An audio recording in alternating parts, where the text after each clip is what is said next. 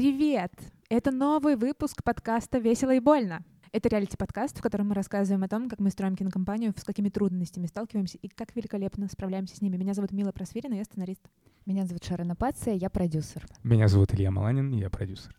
Меня зовут Мария Панасюк, и я арт-директор. Мне кажется, что ты довольно отчаянная девчонка. Я вообще не представляла, что мы с ними будем делать. Ты не можешь заставить людей проявлять милосердие. Она наблюдала, как Влад как раз просто на ее глазах откровенно флиртует с другой девчонкой. И она смотрела и говорила, как же повезло ему. Я думаю, он сейчас скажет, может, терпеливая. Ну, какая я у него красивая. Я просто читала и не верила вообще, что я это вижу, потому что она писала фразы, ну, как будто вот она сейчас Стрелецкую послушала и выдает.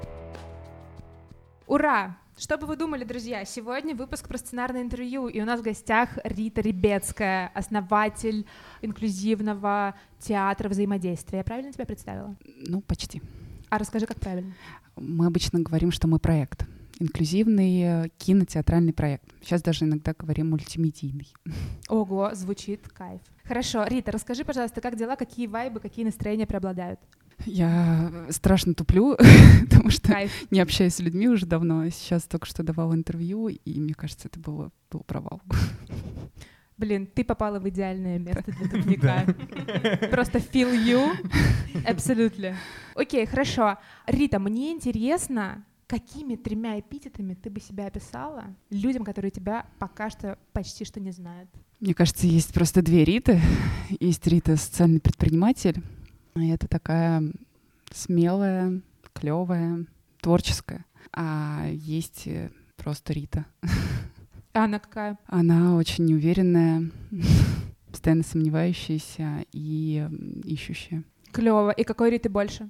Я думаю, 50 на 50. Прикольно. Как ты ищешь этот баланс? Мне кажется, что нам всем это знакомо, и такое внутреннее раздвоение на того, кто делает, и того, кто бурчит про то, что ничего не получится. Как ты не допускаешь победы критика в себе? Ну, просто каждый день, каждый день себе говорю, ну, ну и что? ну, а что делать-то? Надо делать. Ну, это реально бой, бой просто каждый день самой собой. Угу. Это очень знакомо, я думаю, всем. Окей, значит, э, почему мы здесь все собрались? Потому что это выпуск про сценарное интервью, и если бы это было реальное сценарное интервью, которое мы постоянно проводим для наших проектов, я бы сказала, что я бы начала с дисклеймера про то, что это абсолютно анонимно, что мы будем использовать только биты, только форму, только мясо твоих историй. Мы... Мясо звучит драматично, но тем не менее. Значит, мы не будем использовать факты, имена и даты. Это интервью публичное, но если бы это было любое другое интервью, я бы обязательно это сказала. Это важный аспект доверия, безопасности, того, что спикер должен чувствовать, что он абсолютно в дружелюбной среде, которая не планирует никак эксплуатировать его опыт. Это очень важно. Значит, расскажи, пожалуйста, нас безумно вдохновил фильм э, «Съесть слона». Это невероятная работа. Мне кажется, что это один из сильнейших доков, которые я видела в российских за последнее время. И он так силен, во многом благодаря тебе, во многом благодаря тому, как там рассказана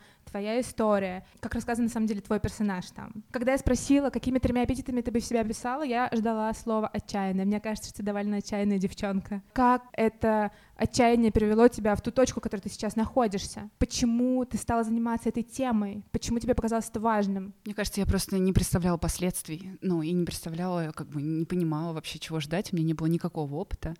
Артист балета, ну, я артистка балета, это человек, который не принимает никаких решений. Вот он просто, нужно просто приходить и репетировать. Мы ездим на гастроли, но у нас а, все прописано за нас. Есть просто тайминг, должен ему следовать. Ты вообще не, не должен задумываться. И когда ты вдруг, ну, а по мне там была всегда какая-то энергия, я понимала, что я просто, я все время чувствовала, что что-то происходит без меня, что-то происходит без меня, мне нужно куда-то это вылить. И не понимала, куда. И, и, вдруг нашлось такое дело в моей жизни, в котором все стало как-то получаться, ну, вот с первых шагов. И а, я почувствовала, что вот да, туда эта энергия выплескивается, и тут мне пришлось все делать самой, самой принимать решения, нести ответственность, то есть вот все вот эти там слова про руководителя, там босса, предпринимателя и так далее, до, до этого мне, ну как бы знакомые только на там понятиях каких-то, они стали моей реальностью, и на самом деле до, до как бы той точки, которой я дошла сейчас, если бы я знала, значит, у меня был какой-то опыт, и я представляла, как, с какими сложностями я столкнусь, а, что это будет за путь, а, какая дистанция, я бы, наверное, никогда в жизни на это не решилась. Вот, так что это просто от незнания того, куда прыгаешь. Круто, блин, это звучит просто супер, потому что обычная калька и такая, ну, то есть базовая штука, всегда люди говорят, типа, это очень сложный путь, но если бы меня сейчас спросили, я сказала бы, что я бы обязательно, я бы никогда не отказался от этого опыта, и то, что ты говоришь, блин, это очень круто, это сулит интересную историю. Хорошо, ты знаешь, мы позвали тебя, потому что мы пишем проект, который в большой степени затрагивает инклюзивность и проблемы людей с особенностями. Мы не можем рассказывать каких-то больших подробностей, но я понимаю, что мы обратились к этой теме, и э, в тот момент, когда я очень четко сформулировала свою точку подключения к этому. Дело в том, что я несколько лет работала над документальными фильмами, которые рассказывали про людей с разными диагнозами, и в результате этого я поймала большую фобию с которой справилась только несколько лет назад, родить э, больного ребенка или ребенка с особенностями или каким-то диагнозом, которого я... Ну, то есть я настолько вошла в эту тему глубоко, что меня это полностью поглотило. Было ли у тебя такое, и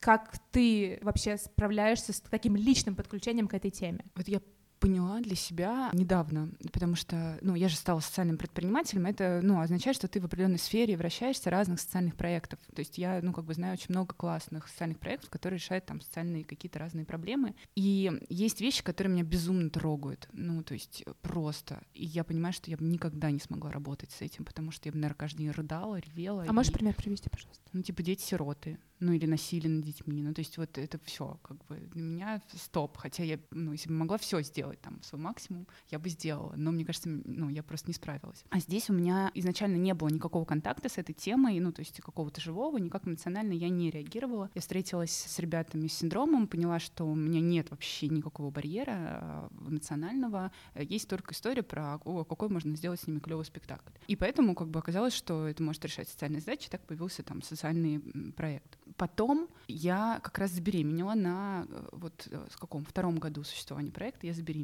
и не могу сказать, что я не думала, ну как бы не прям вот так спокойно шла там на скрининге и, и не думала о том, что может и вообще какая у меня будет дальнейшая реакция. А потом после того, как я родила ребенка, и потом, когда мы открыли школу для детей с синдромом Дауна, именно детей, я увидела детей с синдромом Дауна. И вот какое-то прошло время, короче, вот сейчас у меня нет вообще никакого страха, вот однозначно. Если бы мне поставили на скрининге синдром Дауна, мне не вызвало бы это никакой э, негативной реакции, никакого страха, ничего. То есть я вот сейчас я уверена, что я с этим страхом справилась. Ты сказала о том, что если бы ты знала обо всех сложностях этого пути, то ты бы вряд ли в это вошла. Как ты могла бы сформулировать самый сложный день или самый сложный опыт на этом пути? Ты можешь что-то такое вспомнить? Какую-то очень острую фазу?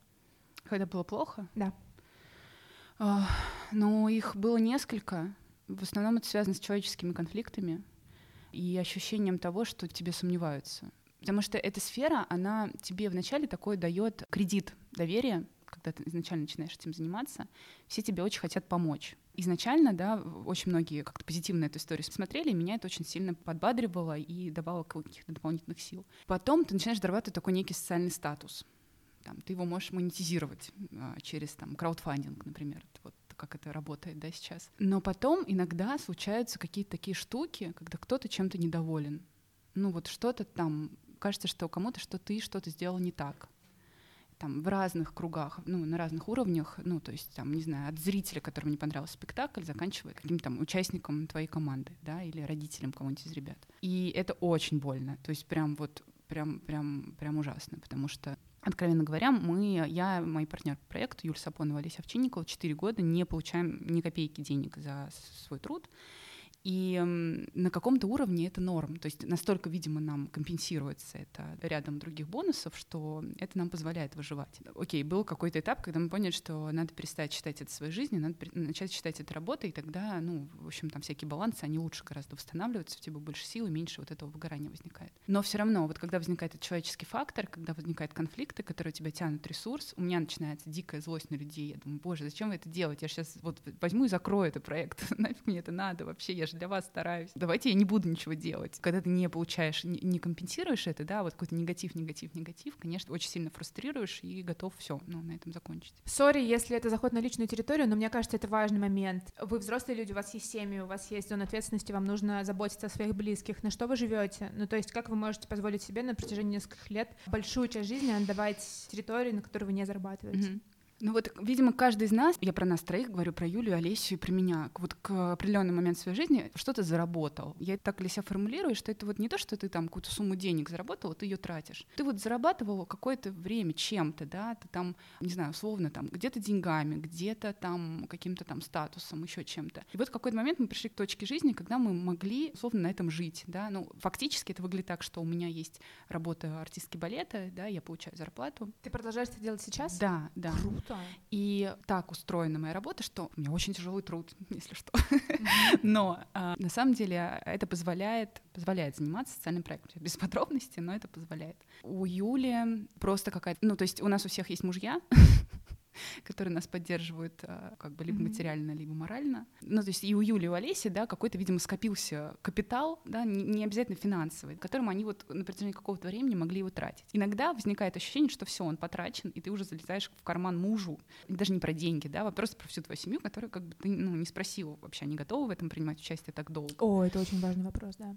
И тут, конечно, опять же, либо тогда все мы заканчиваем, потому что деньги с неба не свалились на нас, зарплата у нас не появилась. Либо, ну, нужно какие-то искать э, еще варианты, как это можно перестроить, от чего-то отказываться, как-то модифицировать. Ну вот я считаю, что самым большим достижением, что я теперь не работаю на выходных или работаю только там в рабочее время. Это прям очень сильно изменило мою жизнь. Или у нас там в этом году мы сделали все, чтобы у нас был менеджер, который получал зарплату и работал полную неделю, и, собственно, это снялось на нас вот эту 24 часа нагрузки и ответственности. Ну вот этот год мы так поддержались, следующий надо что-то уже по-другому делать. А как ты думаешь, что может вырасти в такую внятную бизнес-модель, такой полноценной как бы организации, которая могла бы кормить всех? Сложно пока сказать.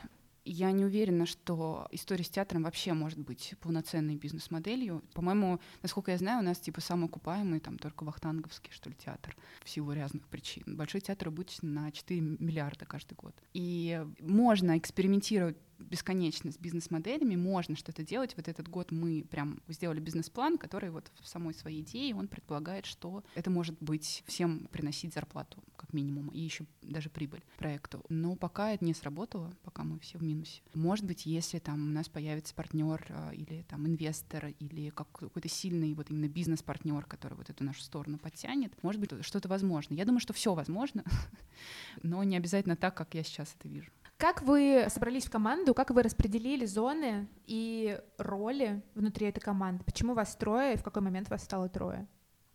Я начинала проект одна, но у меня уже были там ребята, друзья, помощники, волонтеры из вот моего первого спектакля, который я делала в другом таком любительском театре с актерами с синдромом. Но практически там через месяц я встретила Юлю с Олесей, которые снимали короткометражку с моей племянницей Мартой Тимофеевой. И так мы, собственно... мы знаем Марту, кстати. И э, так мы, собственно, и познакомились с девочками, и у них как раз был а, момент поиска, ну не то, что поиска темы, они как раз нашли тему, которая их там трогает. Они хотели снять историю про мальчика с аутизмом, который а, на день рождения к нему никто не пришел из друзей, но пришли там все типа пожарники, почтальоны и, в общем, там, город. И они искали, видимо, какой-то материал, и, в общем, Олеся побывала у меня на спектакле, ее это тронуло, и они как-то вот сказали, ну да, давай что-то попробуем. Я вообще не представляла, что мы с ним будем делать вообще. Ну, я не писала, что такое там кинопроизводство, да. И э, так получилось, что одновременно с этим я подавалась на конкурс фонда на встречу переменам, и, в общем, там спустя пару месяцев нашего знакомства я выиграла грант, и как раз у нас появился какой-то бюджет, чтобы что-то снять. В тот момент, когда мы познакомились, не познакомились, когда мы начали общаться, обсуждать, что мы можем делать вместе, Юля сказала такую фразу, которая вот я поняла, что вот все, мы прям совпали, она поняла, что я хочу. Она говорит, ну, ну должна быть какая-то красивая мечта, нужно снимать про красивую мечту, ну вот про поездку в Авиньон. И все, я поняла, что как бы вот меня кто-то услышал, потому что, видимо, ну, мне было очень важно получить какую-то поддержку, одобрение того, что я, ну, то, что я делаю, это нужно, правильно, там интересно. И мы сначала придумали, что мы будем снимать короткие ролики, и, и очень быстро так получилось, что девочки начали снимать материал, документальный материал.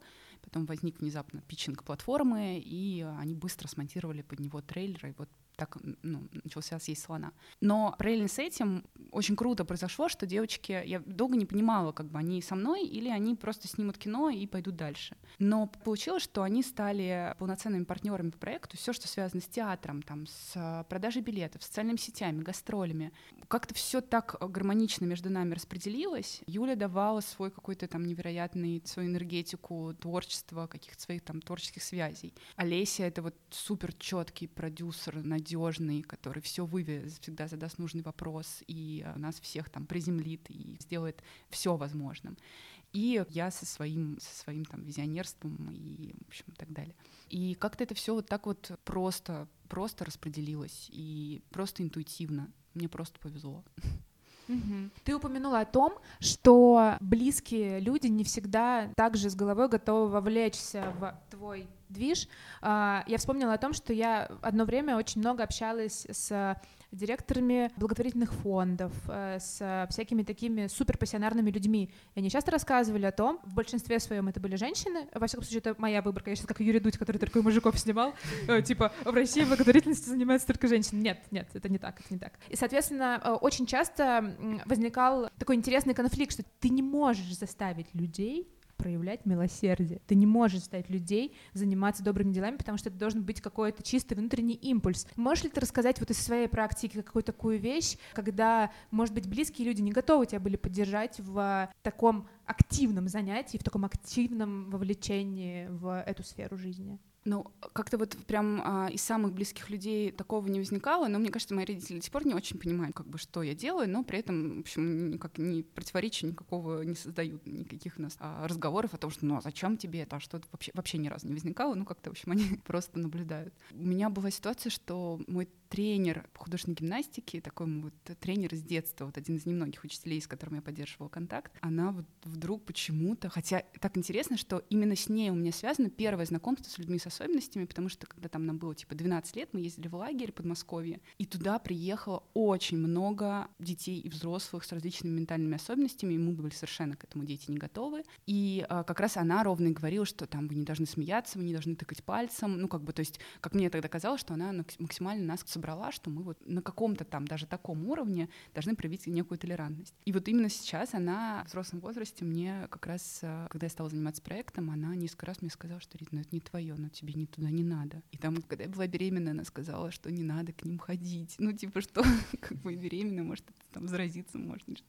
Ну, то есть это на каком-то таком уровне, ну, какого-то иррационального страха, она даже не могла объяснить это. Чем, мне почему-то очень стало сложно в этот момент с ней общаться, и я как-то прям, ну, дистанцировалась. Хотя, на самом деле, это не нужно было делать. Да, удивительная штука. Я помню, что для того, чтобы подойти к этой теме, ты не можешь э, туда войти на холодную, ты не можешь просто в интернете посмотреть ну, какие-то там э, вещи, тебе нужно общаться. И я довольно много в свое время общалась с людьми с разными диагнозами, и я всегда помню, что стрёмно в этом признаваться, но тем не менее все равно нужно было перепрыгнуть некий внутренний барьер, какую-то дистанцию, какое-то внутреннее я не могу сказать, что это отторжение, нет, но это такая штука, которую ты все равно должен преодолеть для того, чтобы выйти и быть там на сто процентов собой. Не быть в ситуации типа «А, смотри, тетя пришла, что сейчас?» Ну, то есть не относиться к ним как к детям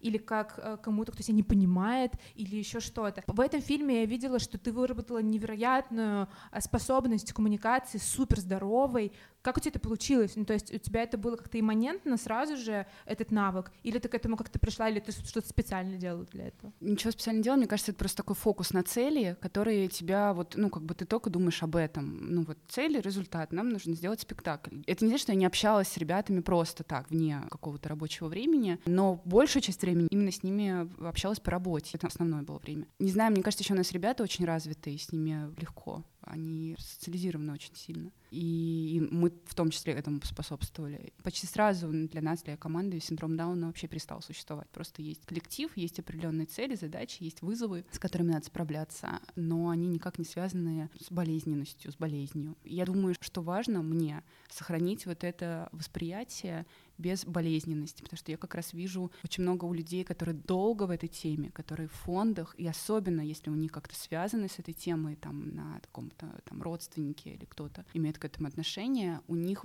выработалось вот это такое безнадежное ощущение болезненности. И они смотрят на все проявления ребят именно через призму диагноза. И можно так смотреть, наверное, если ты там врач, да, и тогда ты видишь вот такую картину мира. А вот мне очень важно сохранить э, именно, ну, как бы другое, другое восприятие. А вот ты могла бы, может быть, вспомнить своих три или сколько угодно главных инсайта, ну, то есть что-то, что тебя изменило, что-то, что перевернуло в тебе это общение, этот опыт и вся вот эта история?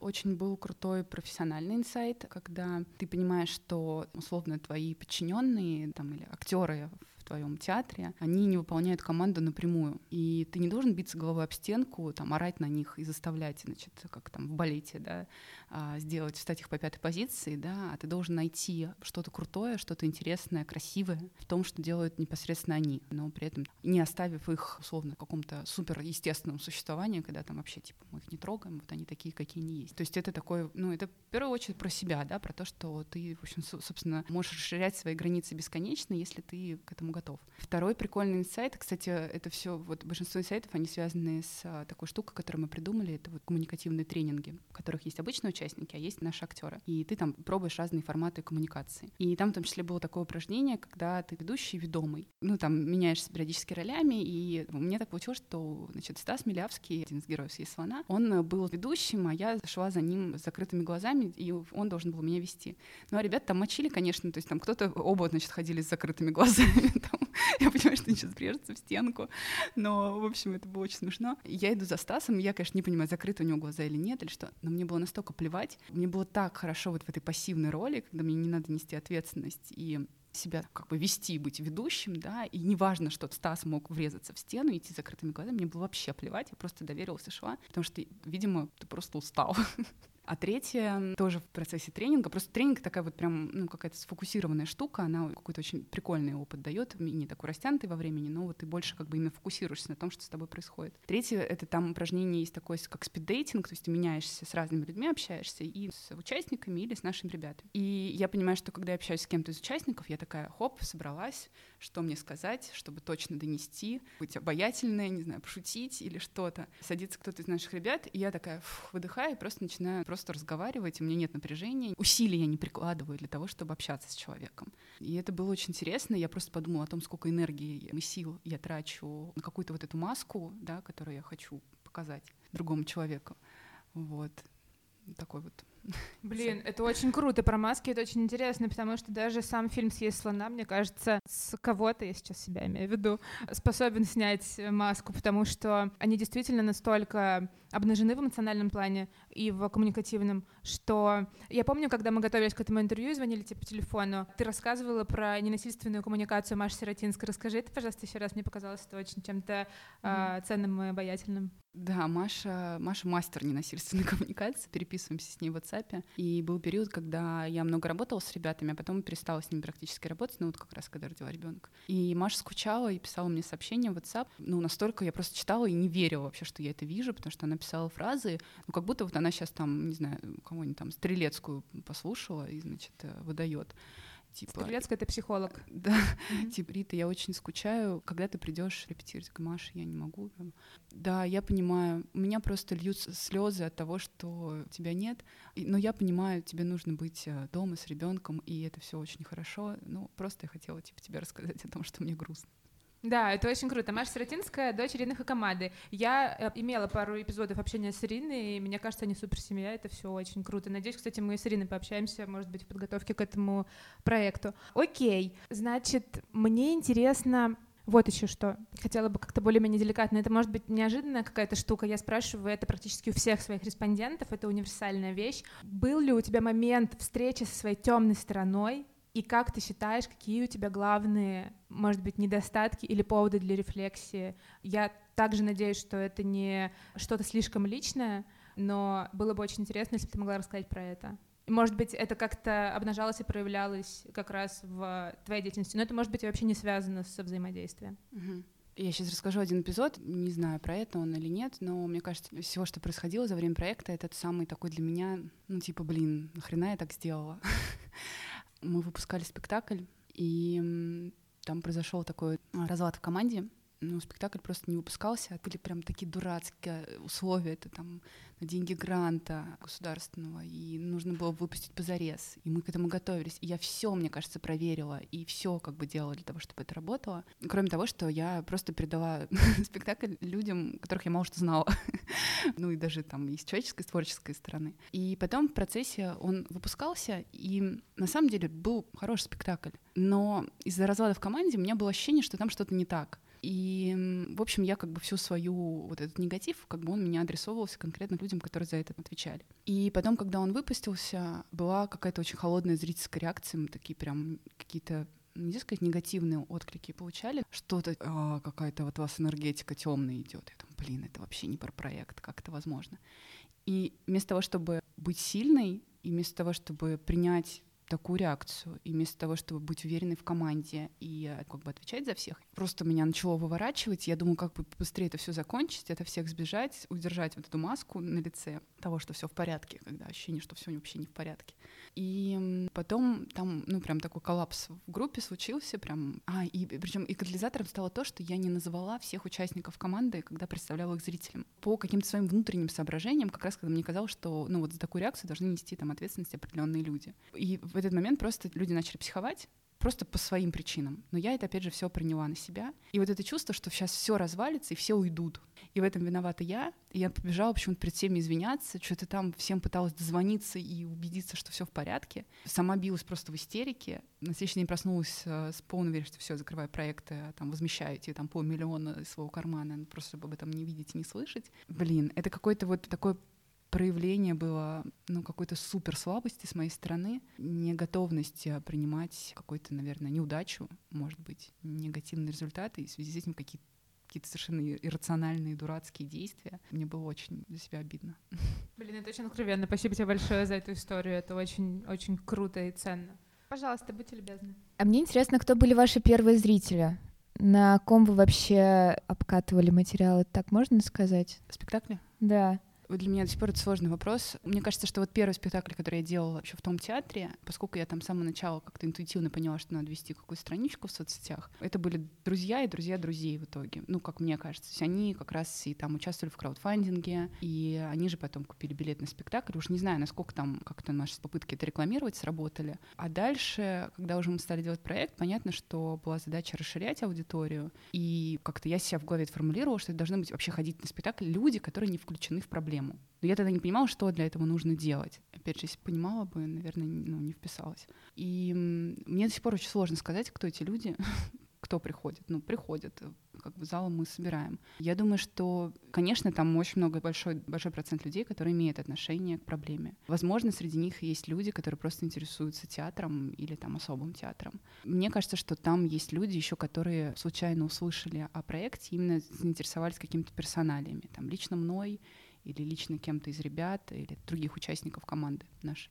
А вот ты сказала, что первый фидбэк был такой негативный, и ну, Нет, как... это был не первый, это было год назад. Ага, и кто были эти люди, которые тебе высказывали? И в какой форме это было? Там, условно, в соцсетях или там лично где-то в коридоре? А мы как раз делали дискуссию после спектакля. Именно в этот раз мы обычно это не делаем мы сделали дискуссию, и как раз э, зрители задавали вопросы команде, и что-то там... А, ну и... а ребята тоже присутствовали при этом?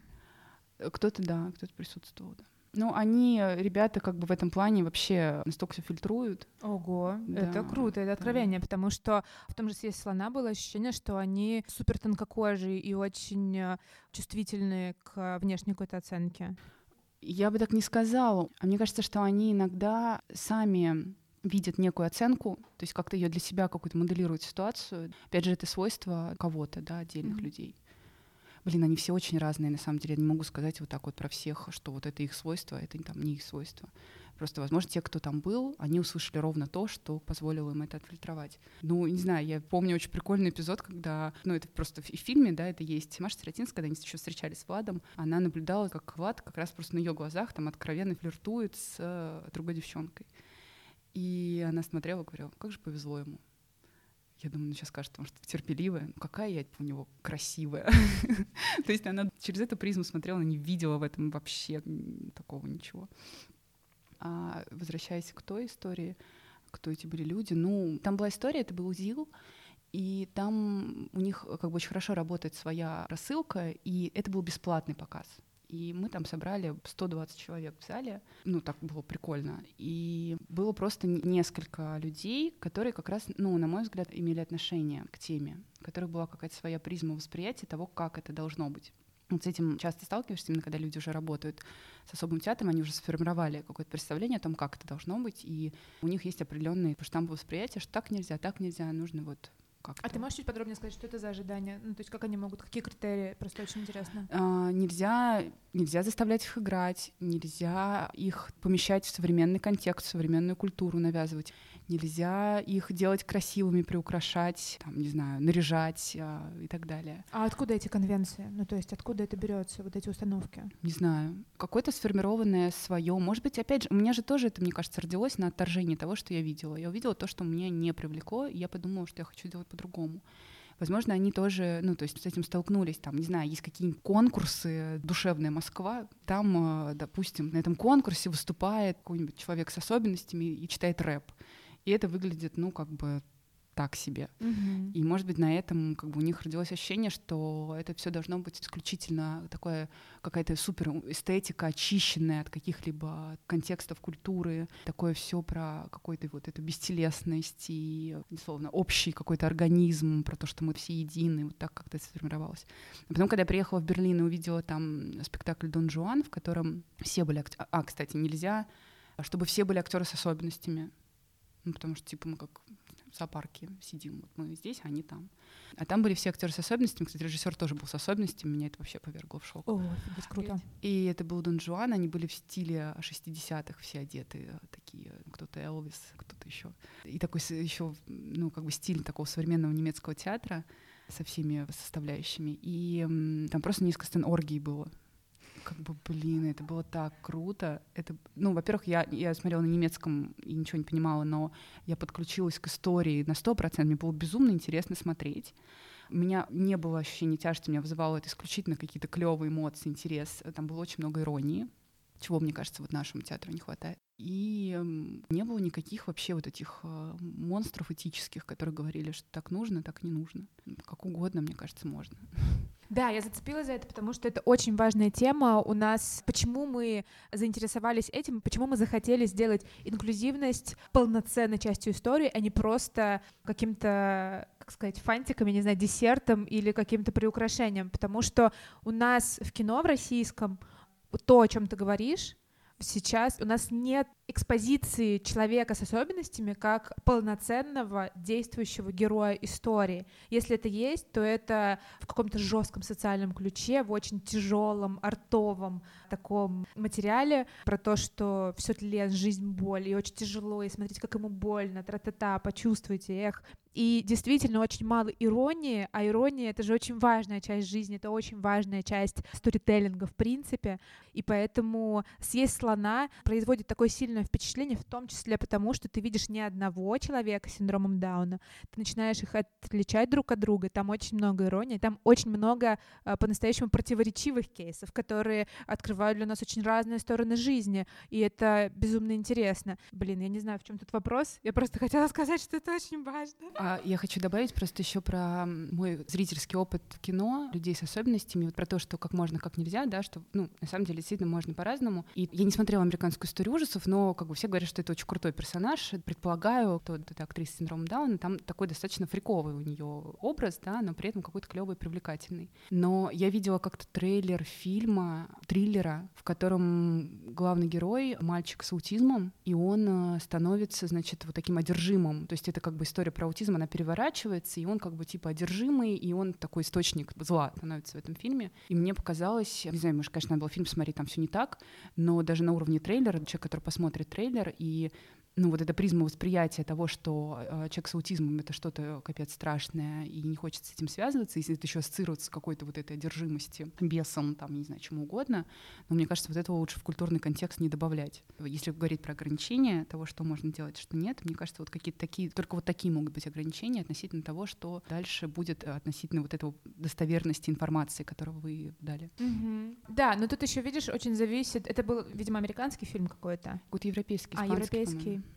Иногда культура и драматургия, как ее часть, уходит так далеко и ищет такие экстра сюжеты, что, ну, перебирает с этим. Поэтому, да, возможно. Но, опять же, нужно смотреть весь фильм и смотреть, как там все решено. Это интересно. Окей, а, есть ли еще Да, вопросы, друзья? Пожалуйста. Я хотела начать с небольшой истории. Я когда училась в школе, у нас э, часть детей были с особенностями, и под них было отведено отдельное крыло, как в Хогвартсе, знаете, куда никто никогда не ходил. Ну, то есть нас туда не пускали учителя, и, в принципе, эти дети были частично изолированы, но так как моя мама работает в школе, она прямое отношение, там, общение с ними не имела. Нам всегда говорили, что, ну, то есть объясняли, что с э, таким типом людей с особенностями нужно быть толерантными, общаться с ними как с обычными, но, тем не менее, когда я заходила к ней в кабинет, например, да, и видела девочку, которая она мою маму очень полюбила, она постоянно к ней прибегала на переменках, э, они там что-то болтали. Мне было, ну, как-то страшно, в принципе, входить в коммуникацию с таким ребенком, потому что я боялась каким-то своим непониманием, потому что у нас все-таки не было какого-то такого воспитания или объяснения. Вообще мы даже не знали, что это и почему дети такие другие. Мне было страшно, в принципе, начинать какую-то коммуникацию и общаться, потому что я понимаю, что и даже в фильме «Съесть слона», да, это иллюстрируется, что ребята очень чувствительные, и мне интересно понять, как выстраивать коммуникацию, э, я имею в виду с этапа там знакомства, да, и развития общения так, чтобы не ранить их и в то же время не выделять это, потому что я понимаю, да, что ну, нельзя давать понимать ребятам, что они чем-то отличаются. Мгм. Просто я хочу дать такую ремарку, что лично для меня этот вопрос по сей день остается актуальным, потому что об этом не говорят широко и как лучше взаимодействовать с такими людьми. Ну, я специалист только по синдрому Дауна, если что. Я думаю, что просто действительно все особенности, они очень разные. И, не знаю, там, условно, а, фильм «Антон тут рядом», да, он а, подходил для, для того, чтобы продвинуть тему людей с аутизмом, да, но совершенно не подходит для того, чтобы продвинуть тему людей с синдромом Дауна и наоборот. То же самое касается общения. Я думаю, что ну, это все какие-то индивидуальные истории, у всех свой вообще порог чувствительности. Я как-то в порыве социальной деятельности решила, что мы в ПНИ придем, и пришли. И мне дали самый по образцу показательный ПНИ, я пришла, познакомилась, и все, больше не смогла туда вернуться, мне было прям тяжело. Ну, то есть я увидела людей, было большое количество людей с а, шизофренией, и ну, мне было очень сложно это вынести, а при этом есть там Маша Грекова, которая а, делает простые вещи, и которых там просто собирает 20 мужчин с шизофренией в мастерской, и все прекрасно. Мне кажется, тут э, рецепт один, надо просто начать общаться и дальше смотреть по ситуации. Ну, то есть понятно, что у всех какой-то свой, опять же, порог чувствительности. Доля терпения, я думаю, здесь нужна, просто чтобы понять, что реакция может быть не такой, как ты ожидаешь, да, но это не значит, что там нужно убежать или, не знаю, расстроиться, да, ну просто надо как бы сделать какой-то вывод, понять, это будет опытом, и в следующий раз что-то поменять. Вообще это очень важный вопрос, и вот эти лайфхаки, и действительно какие-то паттерны модели поведения, это во многом то, чего не хватает. Возможно, мысль о том, что никакого лайфхака нет, и нет никакого специального способа этой коммуникации, важно, чтобы, может быть, и она прозвучала, может быть, мы как-то это отыграем в нашей Ну, истории. а, если мы, допустим, говорим о, людях с расстройством аутистического спектра, то какие-то есть штуки, которые лучше знать. В случае с ребятами с синдромом Дауна мой жизненный опыт подсказывает, что никаких специальных штук нет. Окей, а у вас продолжается ваш сбор? Да. Давай скажем об этом. Да, мы еще до карантина затеяли новый спектакль. Он называется «Бу». Это история взросления, такая опять э, семейная, семейная история для детей и их родителей. Главный герой — актер с особенностями, и там частично половина персонажей с особенностями, половина профессиональных актеров. Для меня это такой прям баланс вот в этой истории, какой-то вот какой я вижу в плане развития там нашего театра, вот как это может сочетаться, какую труппу я вижу. Живая музыка, профессиональный танцовщик, профессиональный актер, ребята, которые создают своих харизматичных персонажей, все это в какую-то вот такую очень крутую историю выстраивается. Скажи, куда сыпать денежки? На Планете.ру у нас краудфандинг, а, так там называется, Interaction, компания наша называется, взаимодействие, спектакль «Бу». И да, до конца мая у нас идет сбор, и там есть еще всякие классные бонусы, которые можно получить за пожертвование. Например, сейчас мы выложили а, книжки, которые нам подарил музей «Гараж», очень крутые книжки об искусстве, которые просто можно купить по той же цене, по которой они продаются в магазине, но эти деньги пойдут нам. Окей, круто. Можем ли мы в случае чего обращаться к тебе еще? Может быть, факт чекать какие-то вещи Да, по ходу написания истории? да, конечно, я, мне кажется, Супер. это важно. Круто. Спасибо большое. Если у кого-то есть еще вопрос, то welcome. Давайте быстрый вопрос, который актуален нам сейчас. Давайте, для давайте. истории.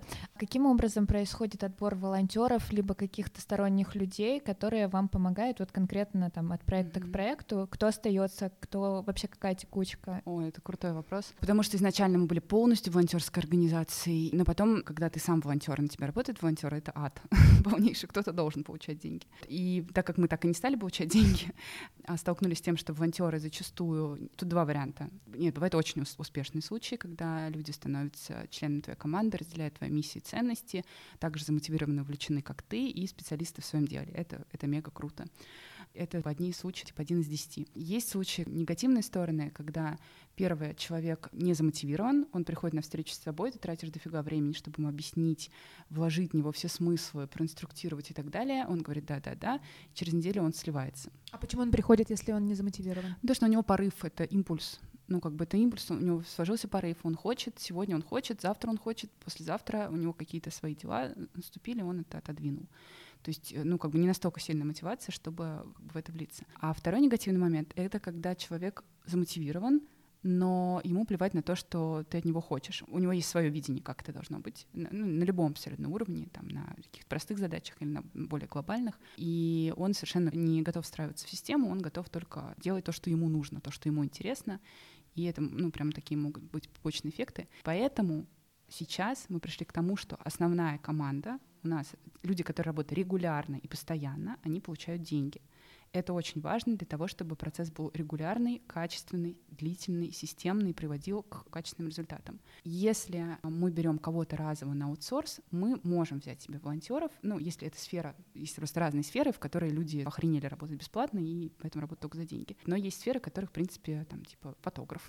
Есть офигенная система про charity, платформа, если вы не коммерческая организация, вы можете там зарегистрироваться, и там системное волонтерство. Просто ты заполняешь форму, тебе дают волонтера, он сам несет ответственность перед платформой, соответственно, он выполняет все задачи в сроки, выполняет хорошо, качественно и быстро. И это просто идеальная система, там уже подготовленные, проверенные, отфильтрованные люди, и ты не тратишь времени ни на поиски, ни на вот мотивацию, замотивирование, объяснение и так далее. Люди просто делают свою работу.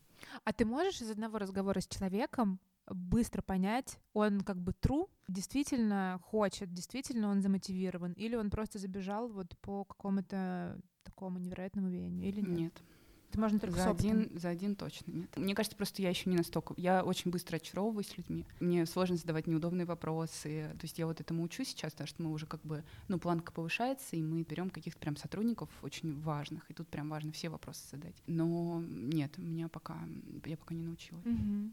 Круто. Да, у меня еще такой вопрос. У тебя есть опыт работы с э, разными артистами, с профессиональными, там, с полупрофессиональными, с артистами с синдромом. И мне кажется, сейчас мало материала выходит, допустим, где артисты действительно с синдромом, а не обычные профессиональные артисты, которые играют этот синдром, просто потому что режиссер боятся, сможет ли человек э, с особенностями выполнить этот план, график, э, этот бешеный темп производства и так далее. Ну, я бы хотел, чтобы ты поделилась как-то своим опытом. Мгм. Это возможно? Мгм. И, может быть, еще что-то подробно расскажешь.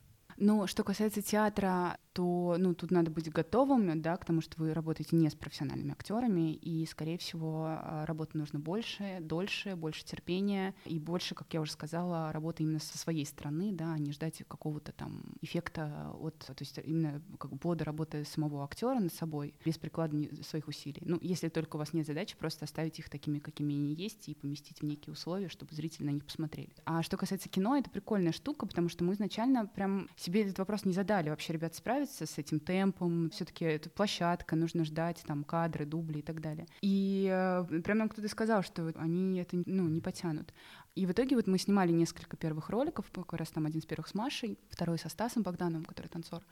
И Юля с ними снимала вообще норм. Вот просто как бы где-то чуть больше времени им требуется, да, ну какая-то поправка, наверное, должна быть. Но то, что они справляются, и иногда делают. Я не знаю, там какая-то вот есть на самом деле сверхъестественная штука про то, что они делают, когда нужно выполнить задачу. Вот практически всегда они собираются и выдают 200% того, что они делают, и выполняют задачу супер точно и супер талантливо. Был один эпизод исключения, когда мы поехали в Доху с ребятами, и Стас должен был танцевать. Он играл весь спектакль с Добронравовым и танцевал с Сергеем Полуниным в дуэте. И у него поднялась температура накануне, и ему было очень плохо, он просто устал, он перетрудился, что он там до этого просто офигенно работал на площадке, там чуть ли не всю ночь впахивал, то есть там ребята остальные в общей сцене играли, они там выходили, звенели колокольчиками, уходили, а у него прямо полный спектакль был. И он все выдавал на репетиции, а тут его накрыло, он устал, перегрелся. И, в общем, когда он вышел, он отыграл все сцены с там, Виктором, но вот когда был дуэт, танец, он не сделал то, что он обычно делает, то есть он немножко застопорился, зажался, просто вот как будто энергии сошла на нет, и у него не включился такой механизм, что я должен здесь выдать, потому что на меня смотрят люди. Он как бы эту тему немножко слил. Но это не было провалом, но просто там не было вот эти 200%. У тебя же чаще всего пластические спектакли или вообще все время пластические? По поводу текста хотел задать вопрос. А, нет, ну так сейчас они, э, вот как раз Настя Егорова у нас актриса 13 с ними работает, и у нее просто там огромное количество текстов. Вот этот спектакль называется «Безграничные диалоги», в котором наш актер играет с актерами театра наций. Mm. Там очень много текста. Ты имеешь в виду, не забывать ли они текст? Да, да. Практически нет. Иногда это может случиться, и мы думали, что с этим делать. Я увидела как раз в Берлине на том самом спектакле, как в первом ряду сидит суфлер угу. и просто открыто подает реплику, если актер чуть-чуть замешкался и это вообще не выбивает тебя как зрителя. Наоборот, ты не испытываешь вот этой неловкости за человека. Вот этого момента не возникает, он может возникнуть, как бы, да, когда это мучительность э, вспоминания э, роли. И мы поставили как раз суфлера на диалоге, по-моему, один раз он подал реплику, а все остальное они как бы, они отыграли. Круто. То есть, ну, по сути, в кино даже будет проще, потому что кино да. все-таки а, можно сделать хоть 200 э, дублей и сто процентов подкидывать. Ну, еще, наверное, важно текст. брать подготовленных ребят, берите наших. Отличное завершение. Да, супер, Рита, это было очень интересно. Мы дико кайфанули. Большое тебе спасибо. Спасибо. да, спасибо. Спасибо за честность и открытость. Да, это очень важно. Спасибо.